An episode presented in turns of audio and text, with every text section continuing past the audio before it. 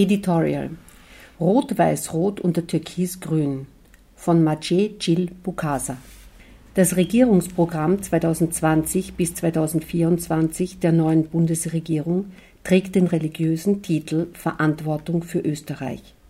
Die Verhandlungspartner des Regierungsprogramms vertreten die Ansicht, die Stärke des Programms sei, dass jeder Koalitionspartner seine Schwerpunkte vertiefen kann. Dies gelang, weil man, so Sebastian Kurz, jedem die Themenführerschaft in bestimmten Bereichen überlassen hat, statt wie in der Vergangenheit den Koalitionspartner in gemeinsamen Fragen herunterzuverhandeln. Ob hier die Gefahr der Entstehung von Parallelwelten besteht, wird sich zeigen. Einiges im Regierungsprogramm wird auch über Symbolpolitik hinaus die Gesellschaft nachhaltig prägen. Das Kopftuchverbot bis 14 Jahre deutet auf eine weitgehend muslimfreie Gesellschaft hin. Das Frauenressort bei der Integration anzusiedeln, kann man bestenfalls zynisch kommentieren.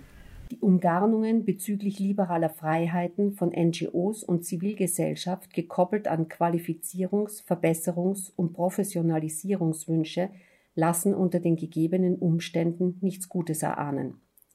Welche Absichten die Regierung allalong verfolgt, sind unklar. Konfliktvermeidung, um möglichst lange an der Macht zu bleiben. Unterm Strich zeigt das neue Regierungsprogramm ähnliche bis idente Maßnahmen wie unter Türkisblau, aber mit anderem Personal. Werner Kogler kommentiert diesen Umstand zu Recht so, dass Mitte rechts, ÖVP mit den Grünen, immer noch besser sei als Mitte rechts mit den Rechtsextremen. Das Kräfteverhältnis der Regierung liegt schließlich bei 14 Prozent für Grüne zu 37 Prozent ÖVP. Das heißt bei circa ein Viertel zu drei Viertel. Bundespräsident Van der Bellen hat bei der Angelobung der Regierung daran erinnert, dass Macht ein legitimes Mittel der Politik ist, aber Kontrolle braucht. Macht ist Mittel und soll nicht Zweck der Politik sein.